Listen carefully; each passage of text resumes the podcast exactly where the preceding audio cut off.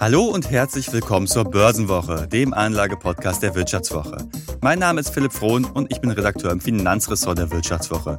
Zugeschaltet aus dem Süden der Republik ist wieder mein Kollege Felix Petruschke. Hi Felix. Hallo Philipp, grüß dich.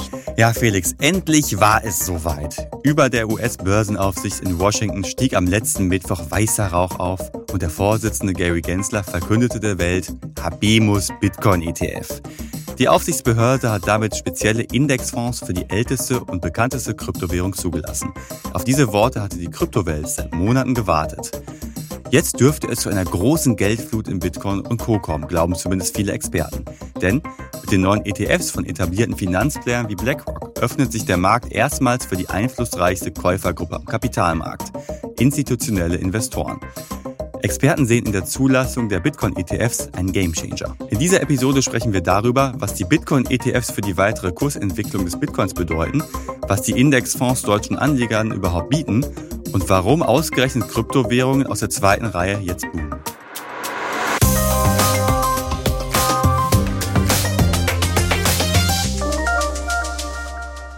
Ja, der eine oder andere Hörer, der schon etwas länger dabei ist, wird festgestellt haben, der Herr Petruschke ist nicht gerade der größte Freund von Kryptowährungen und Bitcoin. Felix, jetzt nach der Entscheidung der SEC, äh, Bitcoin-ETFs zuzulassen, überdenkst du da vielleicht deine Abneigung gegenüber Kryptowährungen nochmal? Äh, so schnell bin ich jetzt nicht umzustimmen, Philipp, das solltest du ja wissen. Ähm, ich fand eher den ganzen Ablauf hatte gezeigt, was irgendwie auch so, ja, das Absurde ist an diesem ganzen Bitcoin-Hype tatsächlich. Einmal die Falschmeldung auf Twitter irgendwie, jetzt ist sie zugelassen, ein Tag später wurde sie zugelassen. Äh, der Kurs ist ja quasi Achterbahn gefahren. Also irgendwie, für mich ist das eben weiterhin ein sehr komisches Spekulationsobjekt, auch wenn jetzt natürlich dieser Schritt schon ein Meilenstein sein dürfte für die weitere Entwicklung. Ja, das sagen ja viele Experten auch, ne, dass jetzt so der eine neue Phase für den Bitcoin beginnt, dass so eine kleine Revolution jetzt ausbricht, die ja schon ziemlich viel Vorlauf hatte. Also Vielleicht spulen wir mal ein bisschen zurück. Sommer vergangenen Jahres, da haben ja große Finanzunternehmen wie BlackRock äh, solche ETFs halt äh, beantragt, wollten die, äh, wollten die halt demnächst halt listen, sodass Anleger damit handeln können. Und es hat jetzt ja ein knappes halbes Jahr gedauert und wie du gerade schon angekündigt hast, war das ja kein so ganz geradliniger Prozess. Ja, dann die SEC, äh, SEC war ja auch nicht gerade begeistert, diesen Bitcoin jetzt äh, zuzulassen. Also wir haben uns ja die Entscheidung gestern äh, angehört oder angesehen. Und äh, ja, der Chef Gary Gensler war ja sehr, sehr uneuphorisch tatsächlich. Es war ja eher so, er hatte jetzt keine Möglichkeit mehr, das Ding irgendwie abzuwenden. Also ja, ich meine, ist ja schon seit Jahren so, die SEC hasst den Bitcoin im Prinzip, findet dieses ja. ganze Ökosystem darum ziemlich krude und sagt, ähnlich wie du, hey, das ist halt ein Spekulationsobjekt, ne? Ja, deswegen war ja auch die Entscheidung jetzt von äh, Gary Gensler und seine Begründung ein wenig äh, schizophren. Also einerseits lassen sie es zu, äh, ein wenig widerwillig. Andererseits hat er ja nochmal die Gelegenheit genutzt, um auf die Risiken hinzuweisen, also spekulativer Vermögenswert, illegale Aktivität mit Geldwäsche, Umgehung von Transaktionen, Terrorismusfinanzierung, hat er gesagt. Also da sieht man die, äh, vorsichtswomit die Zurückhaltung, was diese Begeisterung angeht bei der Zulassung. Ähm, und ähm, er hat eben das absurde Theater ein wenig auf die Spitze getrieben, äh, indem er es eben doch jetzt zugelassen hat tatsächlich. Absurdes Theater ist, glaube ich, eine guter, gute Bezeichnung für das, was die Tage davor ja passiert. Also ne, einen Tag vorher kam ja auch schon die Meldung, hey, jetzt ist der Bitcoin-ETF zugelassen. Ja, stellte sich aber kurz darauf heraus, dass halt der Twitter-Account, oder X-Account, wie es ja jetzt heißt, äh, von der SEC gehackt worden war und diese Meldung verbreitet worden war. Stellte sich heraus, ja, so ganz stimmt das noch nicht. Und dieses ganze Hin und Her zeigt halt eindeutig auch nochmal auf, wie, wie wuselig diese ganze Geschichte rund um den Bitcoin-ETF war. Im Oktober hatten wir es ja auch schon gesehen, da kam eine Falschmeldung auf, dass er zugelassen wird. Also du hast da wirklich äh, ein Auf und Ab der Gefühle schon quasi gesehen bei den Anlegern. Ne? Äh, und jetzt ist das Ding halt da, muss man sagen. Also damit ist ja auch gerechnet worden. Die meisten Marktbeobachter haben daran geglaubt, dass äh, dieser Bitcoin-ETF zugelassen wird. Ja, das Abschlusspotenzial war ja sehr groß, Philipp, muss man sagen. Man stellt sich mal kurz vor, er wäre nicht zugelassen worden, was dann mit dem Kurs passiert wäre tatsächlich. Und in den ersten Stunden, nachdem er jetzt zugelassen ist, äh, war ja überhaupt die Euphorie gar nicht so groß am Es gab keine riesigen Kursausschläge, überraschenderweise. Was vermutlich auch daran lag, dass viele eben erstmal die Gewinne jetzt mitgenommen haben, oder? Ja, also in den ersten Stunden ist ja ziemlich wenig äh, passiert. Also ich hatte mir das ja auch am Mittwochabend als angeschaut, live bei Twitter geguckt, wie rasten da alle aus und äh, alle haben sofort geschrieben, ja, der Bitcoin-ETF ist zugelassen und die SEC-Dokumente waren eigentlich noch gar nicht so äh, online, beziehungsweise wurden kurzzeitig wieder offline genommen oder die Seite war zumindest nicht aufrufbar. Und im Kurs hat man das, wie du sagst, erstmal ja nicht so gesehen. Dann denkt man, okay, Bitcoin ETF zugelassen, jetzt muss doch der Kurs da eigentlich durch die Decke gehen. Wir werden gleich erklären, warum. Ähm, ja, das ist halt nicht eingetreten, sondern es blieb so ziemlich auf der Stelle halt. Ne? Ja, sieht man das eben äh, diese Zulassung eigentlich schon eingepreist war im Preis und dann eben kein riesiger Ausschlag mehr sofort äh, kam. Durchaus verständlich, weil in den letzten Wochen ist ja der Kurs schon extrem nach oben gegangen tatsächlich. Ja, ist ja eigentlich seit Oktober ja gesehen, dass es immer weiter aufwärts ging und ja, diese Zulassung ziemlich eingepreist war eben. Ne? So, aber es war jetzt so dieser große Hoffnungsschimmer, den jetzt alle hatten. Alle haben darauf spekuliert und zwar aus guten Gründen. Und äh, wir haben ja schon gerade angesprochen, ja, wir wollen mal darüber sprechen, was ist denn so besonders an diesen Bitcoin-ETFs? Ne? Also äh, es gibt ja tatsächlich schon in den USA weil darum geht's ja letztlich, äh, Bitcoin-ETFs, nämlich schon seit 2021, die sind also seit zweieinhalb Jahren, seit etwas über zwei Jahren halt auf dem Markt, aber die unterscheiden sich ja schon deutlich halt von den aktuellen, ja äh, jetzt gerade erst zugelassen wurden und äh, auch schon in den Handel starten sollten. Also wir nehmen donnerstags auf, dementsprechend äh, wissen wir nicht, was äh, bis zur Ausstrahlung so genau passiert ist. Äh, genau, aber so diese neuen ETFs unterscheiden sich, wie gesagt, deutlich halt von den alten. Die alten sind nämlich halt sogenannte Future ETFs, heißt also, sind derivativ konstruiert. Sie setzen also erstmal nur auf die äh, mögliche Wertentwicklung des Bitcoins und beinhalten keine physischen Bitcoins. Und das ist halt der Unterschied zu diesen neuen Bitcoin-ETFs. Die haben nämlich A, physische und bilden halt den sekundenaktuellen Marktpreis des Bitcoins ab. Ja, sogenannte Spot-ETFs sind es und wie du schon äh, ansprichst, also dieser Fonds kauft eben wirklich die Bitcoins und äh, verwahrt sie und damit sind man eben auch Anleger äh, deutlich besser abgesichert als bei den äh, Futures äh, von vor zwei Jahren tatsächlich. Also wenn jetzt auch der Indexanbieter pleite gehen würde, hast du ein Recht darauf, dass du an dein Geld wiederkommst. Ja, und das Ganze ist halt äh, für institutionelle Anleger halt entscheidend. Aus regulatorischen Gründen dürfen sie, also zum Beispiel Family Offices, Versicherungsgesellschaften, Pensionsfonds, äh, aktuell nicht in zum Beispiel Future ETFs halt investieren, äh, weil eine Grundvoraussetzung mal ist, dass diese Vermögenswerte, also in dem Fall Bitcoin, physisch halt gehalten werden, was bei den Futures eben nicht ist und bei den Spot-ETFs schon. Und das ist halt das, was alle jetzt als Gamechanger halt bezeichnen. Ne? Also weil jetzt institutionelle Anleger in den Markt einsteigen können, äh, wird halt dazu führen, dass unfassbar viel Liquidität freigesetzt wird. Viel Liquidität kommt in den Markt, viel Geld äh, stößt jetzt halt in die Bitcoin-ETFs. Und das ist, glaube ich, auch ein Grund, warum wir erstmal noch keine großen Kurssprünge gesehen haben, kurz nach der Zulassung, weil äh, vieles war eingepreist und so die großen Kurssprünge, die kann man ja erst später erwarten, wenn halt diese ETFs auf den Markt gehen. Ja, die brauchen ja ein wenig Zeit, um sich zu organisieren. Und wie du sagst, da ist das ganz, ganz große Geld, das da jetzt wahrscheinlich reinfließen könnte. Wenn man Pensionsfonds anschaut, äh, da hat einer schon zum Teil äh, einen dreistelligen Milliardenbetrag zu verwalten oder so. Also wenn die da jetzt wirklich im großen Stil einsteigen, ist das was ganz anderes als ein Philipp Frohn, der vielleicht mal irgendwie 100 Euro von seinem Gehalt äh, investiert. Das sieht man jetzt dann weniger bei der Kursentwicklung. Äh, außer es gibt ganz viele Philipp Frohns, die auch 100 Euro jeden Monat in Bitcoin reinpacken. Natürlich, ja, aber es dauert zumindest. Man braucht deutlich mehr als jetzt ein Pensionsfonds zum Beispiel. Ja, und da wurden ja auch schon wirklich vollmundige Versprechungen gemacht. Also da gab es mhm. äh, große Institu institutionelle Anleger, die gesagt haben, okay, ein Prozent wollen wir in Bitcoin packen und wie du schon gesagt hast, da redet man über wirklich hohe Milliardensummen. Also so die Erwartungshaltung der meisten Experten ist schon, dass äh, in den nächsten Monaten der Bitcoin-Kurs da deutlich steigen kann, wenn halt viele Institutionelle einsteigen. Äh, trotzdem ist diese ja, Kursprognose, würde ich sagen, immer bei Bitcoin sowieso sehr schwierig tatsächlich. Wir haben ja schon mehrmals auch darüber gesprochen, Philipp, dass man bei Bitcoin anders als bei Aktien nicht so viele Mittel zur Verfügung hat, um das Ganze zu analysieren tatsächlich. Äh, würdest du denn jetzt sagen, jetzt ist ein guter Zeitpunkt für Privatanleger äh, einzusteigen und hat man damit nicht so den, die Welle verpasst mhm. aktuell? Ja, gut, die Frage muss man sich immer bei dem Vermögenswert stellen und wie du richtigerweise sagst, es gibt da keine äh, realwirtschaftlichen Fundamentaldaten, die ich jetzt heranziehen kann, um zu beurteilen, ist jetzt äh, ist Bitcoin gerade günstig, teuer. Äh, ich habe da vor allem halt nur die Charttechnik, an der ich mich orientieren kann und halt solche makroökonomischen Entscheidungen und äh, zum Beispiel die Entscheidung eines Bitcoin-ETFs. Aber jetzt zu sagen, okay, der Bitcoin wird Ende des Jahres bei 100.000 stehen, bei 200.000, bei 5 Millionen, was auch immer. Also da überbieten sich ja Analysten und äh, äh, Marktexperten und vermeintliche Marktexperten dazu, wo der Bitcoin stehen wird. Also äh, ich halte Kursprognosen beim Bitcoin immer für so ein bisschen, ja, ich würde keine machen, ich würde auch keiner hinterherrennen. Äh, prinzipiell bin ich persönlich schon davon überzeugt, dass der Bitcoin-Kurs weiter steigen wird. Man muss natürlich, und das hat Gary Gensler, der SEC-Chef, ja auch äh, gesagt, und das finde ich auch vollkommen richtig, nochmal darauf hinzuweisen, dass der Bitcoin halt einfach ein spekulatives Asset halt ist. Also ich habe da große Verlustrisiken, da kann es auch mal tief nach unten gehen, wenn äh, Elon Musk mal wieder irgendwas twittert oder so. Also das Rückschlagpotenzial bei Krypto ist immer da. Und wenn ich mich dazu entscheide, eine kleine Kryptoposition ins Portfolio aufzunehmen, dann sollte die wirklich klein sein. Also man redet so von fünf bis für sehr, sehr mutige Anleger maximal so acht Prozent oder irgendwie sowas die Größenordnung.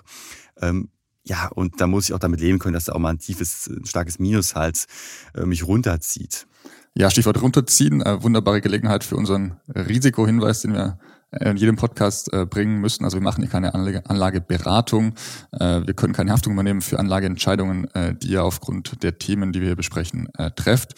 Und das äh, bezieht sich natürlich vor allem jetzt auch bei auf Kryptowährungen. Tatsächlich ist das, denke ich, nochmal besonders wichtig zu betonen. Obwohl man auch weiter bullish sein kann. Also, ne, jetzt haben wir viel über den Bitcoin ETF gesprochen, wo ja viele auch sagen, okay, da ist auf jeden Fall noch Musik drin, dass jetzt halt in den nächsten Monaten auf jeden Fall noch äh, Kurssteigerungspotenzial da ist. Und zwar nicht nur wegen des ETFs, sondern weil ja auch noch ein paar andere Faktoren da reinfließen. Also eine Sache, die wir ja alle gesehen haben, ist ja, ne, die Fed zum Beispiel hat ja angekündigt, 2024 äh, dreimal die Zinsen zu senken. Wie genau jetzt, in welchem Umfang, weiß man noch nicht. Äh, aber das ist natürlich eine Sache, von der der Bitcoin auch profitieren würde. Ne? Wir erinnern uns ja, äh, wenn die Zinsen steigen, dann betrifft es vor allem vermögenswerte Assetklassen, die ziemlich spekulativ sind, die keine äh, Zinsen abwerfen, keine laufenden Erträge haben. So nach dem Motto, was bringt mir ein Bitcoin, der nichts abwirft und nur über Wertsteigerung funktioniert, wenn ich bei einer sicheren Staatsanleihe schon meine vier Prozent oder so bekomme.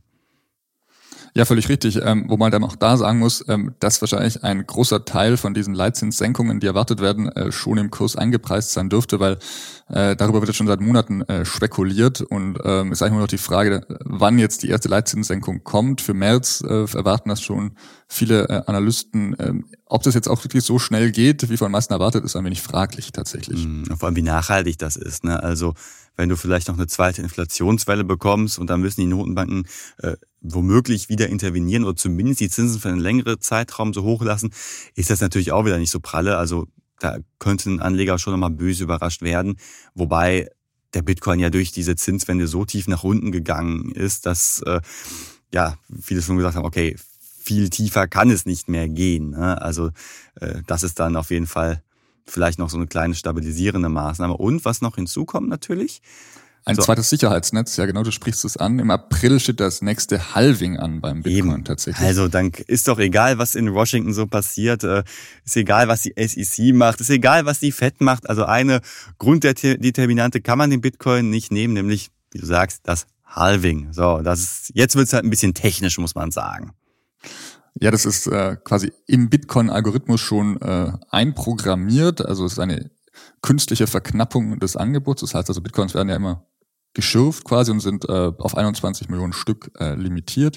Und bei diesen Halvings geht es darum, eben immer die Schritte zu verkleinern. Und das bedeutet eben bei gleichbleibender Nachfrage nach Bitcoin ähm, und einem sinkenden Angebot dürfte das eher zu Wertsteigerungen führen. Ja, um es vielleicht ein bisschen äh, noch ein bisschen konkreter zu machen. Also ist ja so, um das läuft ja so, dass dann Miner halt diese neuen Bitcoin-Blöcke schürfen für die Blockchain, also das äh, digitale Datenprotokoll, in dem alle Transaktionen halt vermerkt und gespeichert sind. Und dafür bekommen sie halt eine Belohnung. Die liegt momentan so bei, äh, bei 6,25 Bitcoin für jeden Block, den sie halt fertig machen. Und demnächst werden es halt nur 3,125 Bitcoin sein. Und das ist halt diese künstliche Angebotsverknappung, von der du gerade gesprochen hast. Also man bekommt weniger dafür und äh, wenn jetzt die Nachfrage gleich bleibt oder Stichwort Bitcoin ETF steigt, dann bedeutet das natürlich auch steigende Kurse. Also dieser deflationäre Mechanismus, den man so im Bitcoin-Algorithmus hat, ist halt auch ein stabilisierender Faktor, der ebenfalls dazu führen könnte, dass der Bitcoin-Kurs in äh, naher Zukunft oder mittelfristig halt weiter steigt. Das hat man ja auch in der Vergangenheit immer gesehen. Also immer wenn halt ein Halving war, zack, ging es halt nicht sofort, aber in den Monaten und äh, auch Jahren danach ziemlich steil nach oben. Also das letzte Halving war ja 2020, ist ja immer so im Vierjahresrhythmus, wenn 210.000 Bitcoin-Blöcke geschürft sind. Äh, und da waren wir bei einem Niveau von, ich glaube, 5.000 Dollar oder so. Da muss man sagen, Corona hat alles ein bisschen nach unten getrieben. Hinzu kam, Geld war billig, Bitcoin war eine tolle Alternative für viele Anleger. Das waren auch so Faktoren, die es halt gepusht haben. Äh, aber trotzdem, wenn wir gesehen haben, von 5.000 zu jetzt 45, äh, 48.000 Dollar, das ist schon eine Ansage. Auch wenn man nicht vergessen darf, vom Allzeithoch mit 69.000 äh, Dollar sind wir weit entfernt weiterhin. Jetzt gibt es aber ein großes Problem tatsächlich, weil Angenommen, man geht davon aus, dass der Bitcoin-Kurs in den nächsten Monaten steigt, möchte ich ja als deutscher Anleger da möglichst dabei sein, Philipp. Jetzt bringt aber dieser neue Bitcoin-ETF aus den USA dem deutschen Anleger im Grunde erstmal überhaupt keinen weiteren Vorteil tatsächlich. Das ging ein wenig in der Diskussion unter. Warum? Ja, das kann man so sagen. Also wenn man Bitcoin gegoogelt hat, dann schließt man ja sofort auf 50 Millionen Artikel, auch von uns natürlich. Jetzt kommt der Bitcoin-ETF, Woche der Wahrheit. Äh, das könnte den Bitcoin-Kurs äh, weiter in die Höhe treiben und so weiter. Also man hat da eine ziemliche Euphorie gesehen, auch in deutschen, ähm, bei deutschen Medien äh, etc. Aber letztlich kann ich da überhaupt nicht rein investieren. Bei dem Bitcoin ETF handelt es sich halt um ein Produkt für den US-amerikanischen Markt. Also der wird in Deutschland auch erstmal nicht zugelassen.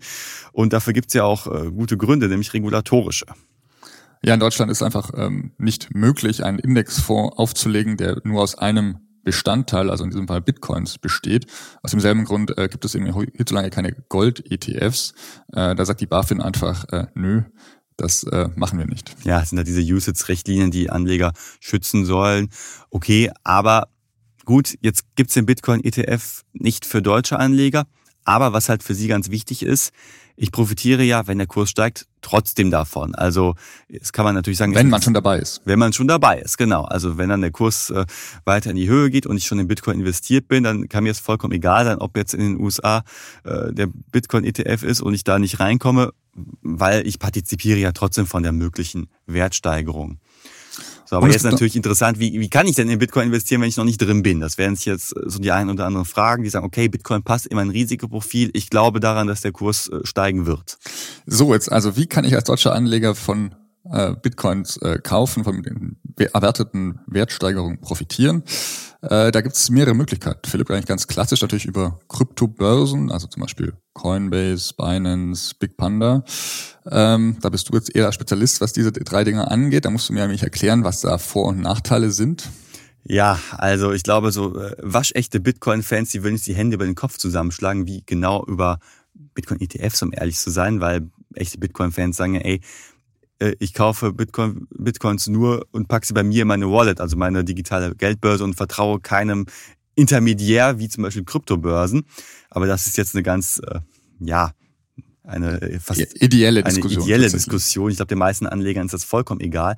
Aber trotzdem gibt es, wenn ich sage, okay, ich möchte Kryptowährung kaufen und dann äh, gibt es ja Kryptobörsen, das ist ja so eine Intuition, die viele dann haben, muss man da schon einige Sachen beachten. Also ja, ich habe da wirklich die größte Auswahl an Kryptowährungen. Also bei vielen gibt es äh, über hunderte, äh, bei manchen knapp um die tausend Kryptowährungen, die ich kaufen kann. Gibt ja nicht nur den Bitcoin.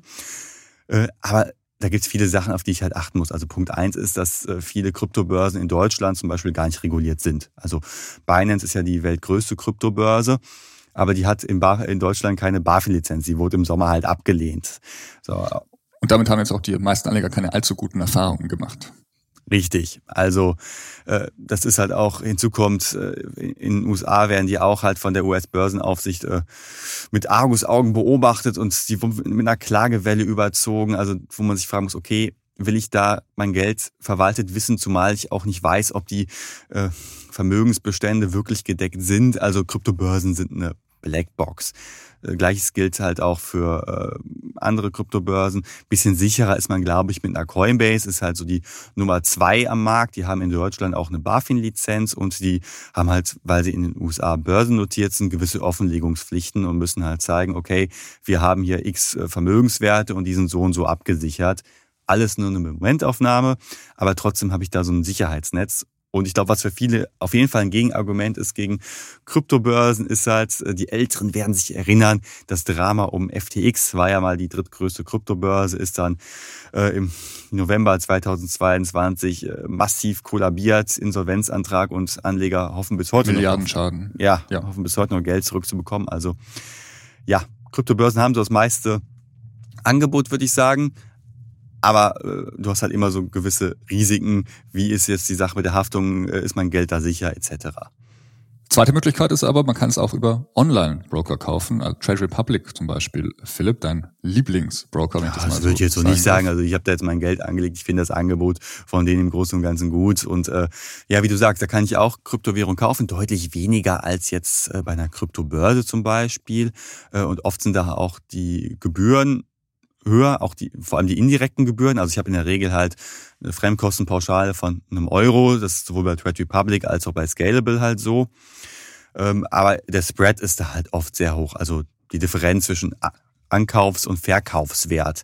So, dann bin ich also erstmal äh, optisch halt äh, im Minus, weil ich halt mehr zahle als bekomme im Prinzip. Bei Kryptobörsen sind die Spreads dann oft bisschen besser. Dafür ist es für viele A intuitiver wenn man schon zum Beispiel ein Aktiendepot bei einer Trade Republic oder bei einer Scalable hat, dass man da auch seine Kryptos dann noch hat. Äh, aber trotzdem zahle ich da in der Regel etwas mehr als bei spezialisierten Anbietern. Und hinzu kommt, dass es da auch nochmal Unterschiede gibt. Ne? Also bei Trade Republic kaufe ich die physisch tatsächlich. Ich kann sie nicht abheben, aber ich habe physische Kryptowährung gekauft. Und bei einer Scalable zum Beispiel, die bieten sogenannte ETPs an. Das sind äh, Exchange Traded Products, also börsengehandelte Produkte im ganz allgemeinen Sinne. Wir werden gleich dazu noch etwas ausführlicher auch kommen. Äh, und da heißt das Ding, ja, äh, kann ich auch machen, aber die kann ich zum Beispiel halt nur während der Börsenöffnungszeiten handeln. Bei Trade Republic zum Beispiel 24-7. Also es ist alles ein wenig komplizierter als mit dem Bitcoin-ETF tatsächlich. Ähm, du hast jetzt schon ETPs angesprochen, es gibt noch ein drittes Kürzel, das wir hier kurz nennen müssen. Das sind die sogenannten ETNs tatsächlich. Äh, vielleicht tut ihr mal einfach kurz mitschreiben, wenn es euch zu viel wird mit Abkürzungen tatsächlich. Aber wir haben auch die meisten Irgendwas äh, mit Krypto einfach. Die Sachen, über manche sprechen, haben wir auch unten in äh, Show Notes nochmal verlinkt, dass ihr das in Ruhe anschauen könnt. Ja, ETNs sind äh, sogenannte börsengehandelte Inhaberschuldverschreibungen. Ähm, die halten, also ebenso wie die geplanten Spot-ETFs in den USA, die Bitcoins äh, physisch und ähm, für Anleger, deren Broker eben keine direkten Investments in Kryptowährungen ermöglichen, äh, können diese Produk äh, Produkte eben eine Alternative sein. Ähnliches Problem jetzt wie bei äh, Brokern wie Trade Republic. Die Gebühren sind hier auch relativ hoch. Wir sprechen da von ein bis zwei Prozent im Schnitt. Das heißt, das macht es eben doch ein wenig unattraktiver für Ja, sogar noch unattraktiver, als äh, wenn ich ja bei einem Neo-Broker die kaufe, weil da habe ich ja keine laufenden Gebühren, da habe ich dann einfach ja äh, mein Bitcoin Wenn du handelst, den Spread, ist. ja. Genau, eben unter die Fremdkostenpauschale im Zweifel. Aber ich habe da ja nicht so diese äh, laufenden Gebühren, die so hoch sind wie bei diesen Anbietern halt. Äh, vielleicht soll man noch ganz kurz erklären, ja, warum gibt es denn hier nicht einfach auch ein Bitcoin-ETF? Ne? Also es ist ja äh, so das Intuitivste, was man so denkt. Jeder hat so sein MSCI World. Warum gibt es das nicht auch einfach für den Bitcoin? Und das hat halt regulatorische Gründe, ganz einfach. Ein ETF wir kennen das alle von dem MSCI World, 1600 Unternehmen drin. Und da sagt halt die Aufsicht, ja, nee, also da müssen schon ein paar Unternehmen oder ein paar Wertpapiere drin sein. Und wenn man einen Bitcoin-ETF hat, wo nur der Bitcoin drin ist, das widerspricht dann so ein bisschen den äh, Grundgedanken eines ETFs, ist so die Argumentation. Nach einer kurzen Unterbrechung geht es gleich weiter. Bleiben Sie dran. Riskiere ich zu viel? Das ist die richtige Entscheidung. Bin ich zu spät dran? Machen Sie Clarity AI zur Grundlage Ihrer Anlagenentscheidungen. Verwalten Sie Ihr Portfolio für nachhaltiges Wachstum unter Einhaltung von EU-Taxonomie, Offenlegungsverordnung oder BVI-Kriterien mit der ultimativen Mischung aus leistungsstarker KI und Branchen-Know-how. Reduzieren Sie Risiken und erreichen Sie Ihre Ziele auf der Grundlage von transparenten Fakten, nicht von Meinungen. Clarity AI mit Technologie zu besseren menschlichen Entscheidungen. Besuchen Sie clarity.ai und starten Sie noch heute. Ja, da sagt die Bankenaufsicht BaFin einfach, äh, nö, wollen wir nicht, ist zu riskant. Ähm, aus dem gleichen Grund äh, gibt es in Deutschland eben auch keinen kein Gold-ETFs, weil da eben auch nur ja, ein Vorbestandteil drin wäre und deswegen aus BaFin-Sicht eben kein, mhm. kein Fonds darstellt. Tatsächlich, was ich eine durchaus nachvollziehbare Begründung finde. Tatsächlich. Ja. Was man auch wissen muss, ETNs, das sind Inhaberschuldverschreibungen und da habe ich halt ein Emittentenrisiko. Also wenn ich sage, ey, mir ist das mit der Kryptobörse zu heikel, weil die kann ja pleite gehen und dann ist mein Geld futsch und dann gehe ich aber zu, zu einer Van Eck oder sonst wohin und hole mir ein ETN. Ja, da hast du das Problem aber auch. Also wenn die pleite gehen, gibt's da kein äh, Sondervermögen oder so, das äh, dein Geld absichert. Also äh, viel sicherer ist man damit vielleicht auch nicht. Wirkt halt nur erstmal seriöser, würde ich sagen. Aber Felix, jetzt musst du erstmal noch sagen, du äh, bist ja bei Consorsbank, wie du mir mal gesagt hast. Da bist, äh, in dieser Bude gibt's ja immer noch keine Kryptowährungen zu handeln. Da müsstest du ja tatsächlich über diesen Weg gehen. Also wenn du noch möchtest, könntest du noch ein ETN auf dem Bitcoin kaufen. Äh, ich bin ja nicht so der Bitcoin-Fan, wie es schon durchgekommen sein sollte, Doch, aber sogar, sogar ich bin ja in Kryptowährungen investiert. Ich vertraue da eher auf die zweitgrößte Kryptowährung am Markt tatsächlich. Ach, die hast in, du? Die habe ich an kleinen Teilen in Ether investiert tatsächlich, ja. Aha. Was mich natürlich auch gerade freut, weil die Wertentwicklung in den letzten Monaten war natürlich auch sehr, sehr positiv. Ja, nicht, also so, nicht so positiv wie beim Bitcoin, muss man sagen. Also der Bitcoin hat äh, IFA halt um Längen geschlagen, aber jetzt passiert ja gerade was Interessantes, muss man ja sagen. Ne? Also der Bitcoin-ETF ist da und äh, da wäre die erste Intuition zu denken, jetzt geht das Ding steil, aber tatsächlich geht IFA steil. Genau, also im Schatten des Bitcoins quasi holen die kleineren Kryptowährungen massiv auf tatsächlich. Ähm, das hat jetzt auf den ersten Blick klingt das jetzt irgendwie komisch, weil wenn Bitcoin down in den Medien steht und Bitcoin ETF ist, hat er nicht Ether ETF. Aber ähm, das hat durchaus auch seine Gründe, warum jetzt die nachziehen, Philipp. Ja, ich finde es eigentlich auch ziemlich logisch. So, also wie gesagt, Bitcoin viel eingepreist, äh, aber es ist ja schon seit langem klar, dass auch ein Ethereum ETF an den Start gehen soll. Also da haben ja auch viele Anbieter schon gesagt, dass sie das halt planen für die Kryptowährung Nummer zwei. So, und wenn jetzt die SEC sagt, wir winken ein Bitcoin-ETF durch, ist natürlich die Erwartungshaltung der Anleger, okay, dann winken sie auch ein IFA-ETF durch. Und das siehst du jetzt halt gerade im Kurs total. Also äh, in den letzten Monaten ist IFA halt Bitcoin ziemlich hinterhergehechelt. Und jetzt, wo halt diese Mitteilung kam, äh, Bitcoin bewegte sich so mehr oder weniger seitwärts. Stand Donnerstag, muss man wie gesagt sagen. Äh, und IFA hat dann wirklich zweistellig erstmal im Wert zugelegt. Das zeigt dann auch nochmal, dass hier vielleicht die Rallye auch losgehen könnte ja, losgegangen ist, muss man wahrscheinlich schon ja, sagen. Ja, klar, also ähm, äh, ist ja nicht so, als wäre IFA im Jahr 2023 irgendwo rumgedümpelt, sondern da gab es auch schon satte Kurszuwächse. Aber jetzt könnte da tatsächlich noch ein Tacken mehr kommen. Auch wenn es hier auch die Frage ist natürlich, wann die SEC dann grünes Licht äh, für äh, Ether gibt, tatsächlich, das ist ja noch völlig offen. Also das ist völlig offen. Also jetzt ähm, beginnt da die Spekulation. Vielleicht genau, nach der Bitcoin-Spekulation kommt die Ether-Spekulation auf die Zulassung tatsächlich. Äh, vor der Entscheidung ist nach der Entscheidung. Aber wie du sagst, ähm, mir würde jetzt auch kein Argument einfallen für die SEC zu sagen, äh, Bitcoin ja, Ether nein. Also das wäre ja völlig absurd tatsächlich, da jetzt nur dem Branchenprimus da jetzt irgendwie diese Vorteile einzuräumen. Hm, okay, Felix, schön erstmal, dass du auch davon profitierst mit deinem äh, IFA ETN. Ich dachte, du hast gar nichts in Krypto und findest das alles äh, Teufelzeug, böse. Äh, aber jetzt vielleicht mal so Blick in die Glaskugel so zum Abschluss der Folge. Jetzt haben wir diesen Bitcoin-ETF. Der Bitcoin kommt in den Mainstream. Äh, die großen Finanzinstitute offerieren Bitcoin-ETFs und jetzt können Institutionelle einsteigen. Was ist so deine vollmundige Prognose für, den, für die Zukunft des Bitcoin? Ja, der Kopf ist ja rund, äh, damit die Gedanken die Richtung ändern können tatsächlich. Ähm, trotzdem würde ich sagen, ähm, ist mir das aktuell immer noch äh, zu spekulativ tatsächlich. Also es, wir haben jetzt viel über Potenziale und äh, Kursentwicklungen gesprochen. Es, es gibt ja auch deutliche Minderheit, ein paar Kritiker, die sagen und so, je mehr der Kurs steigt, desto mehr tut man den Sinn des Bitcoins hinterfragen, weil dieses Ding macht ja eigentlich nichts. Das hat keinen intrinsischen Wert, das Ding liegt ja nur rum und kostet Energie tatsächlich. Es ist die Frage, ob diese Überzeugung irgendwie den Kurs mal nach unten schickt tatsächlich. Ja, warum Dafür sollte? Also bei Gold ist es ja so ziemlich das Ähnliche, um ehrlich zu sein. Ne?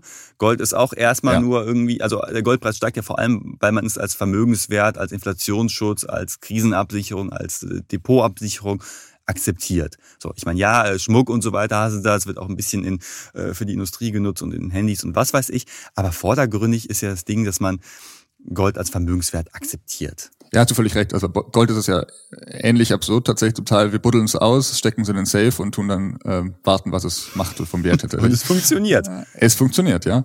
Ähm, da, deswegen hast du recht. Also wenn jetzt äh, diese großen institutionellen äh, Anleger einsteigen sollten, also Pensionsfonds und so, wo ich da gespannt bin tatsächlich, äh, was dann so die Eigentümer davon halten, wenn man jetzt plötzlich sagen, äh, ein Teil davon geht jetzt in eine Währung, die äh, ah, du, deutlich volatiler ist als andere. überrascht. Also ich habe ja mit vielen auch so im Hintergrund mal so gesprochen, also mhm. Menschen, die Kontakt zu Institutionellen haben, zu Family Offices und da ist schon seit Jahren so die Sache, okay, eigentlich wollen wir so einen kleinen Teil in Bitcoin investieren. Also das Interesse ist da. Es gab halt nur bisher kaum Vehikel.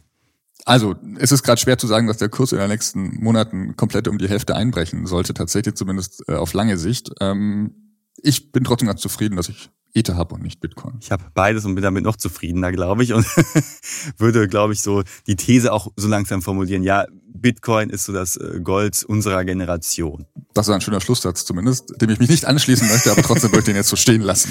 Okay, Felix. Vielleicht überzeugen wir dich irgendwann mal. Äh, wenn nicht, auch nicht schlimm. Jeder muss ja wissen, äh, wo er sein Geld rein investiert. Wenn du das zweite Haus in Duisburg gekauft hast von deinen Bitcoin-Erlösen, dann kannst du mich belehren. Ja, gerne. Da brauche ich nicht so viele Bitcoins wie du, wenn du in München ein Haus kaufen wolltest. Das stimmt, ja. okay, ich hoffe, euch hat die Folge gefallen und dass wir uns nächste Woche wieder hören. Servus aus dem Studio und gerne bis bald. Tschüsseldorf aus Düsseldorf.